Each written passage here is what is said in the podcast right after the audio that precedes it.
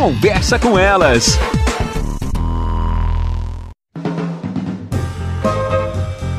Olá, eu sou Cristiane Finger, jornalista. Ana Paula Lundegren, psicóloga. Estamos começando mais um Conversa, Conversa com, com elas. elas. Saiu uma pesquisa, Ana, que muitos casais que beiram hoje os seus 30, 40 anos vêm diminuindo e muito as relações sexuais. Que interessante, né? Que triste, né, gente?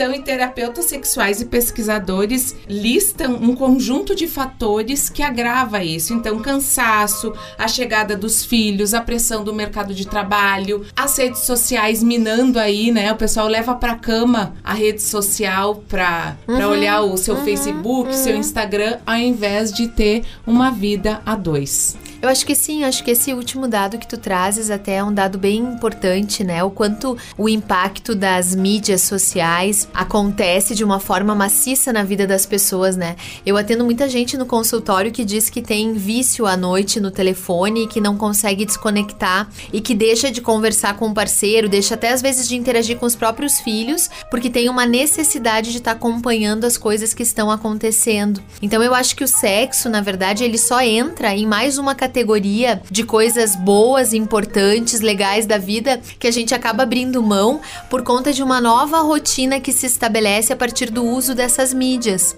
Né?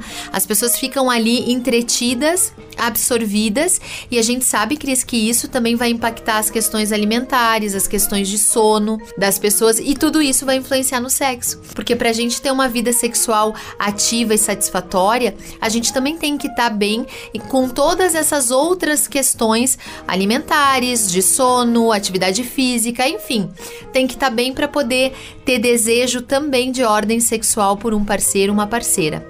Eu acho que esse é um, um dos, dos grandes impasses dos novos tempos e que tem chegado na clínica psicológica com uma força total. A gente vem trabalhando muito essas questões das mídias e do quanto elas vão impactar e vão, inclusive, é, tirar da vida das pessoas alguns elementos que são bons e são necessários para que as pessoas possam ter qualidade de vida trazendo informações dessa pesquisa que foi realizada nos Estados Unidos. 25% dos casais entrevistados que beiram essa idade, dos 30 a 40 anos, relataram não ter desejo sexual Uh, nem pelo parceiro, nem por mais ninguém, né? Então, confirmando isso que a Ana nos trouxe. Aí tem a questão também das redes sociais para pornografia, isso de outros mesmo, tipos claro, de, de estímulos, ordem. né, que acabam também impactando. Mas eu acho que um dado bem interessante desta pesquisa é a idade, né? A idade dessas pessoas jovens que já não têm,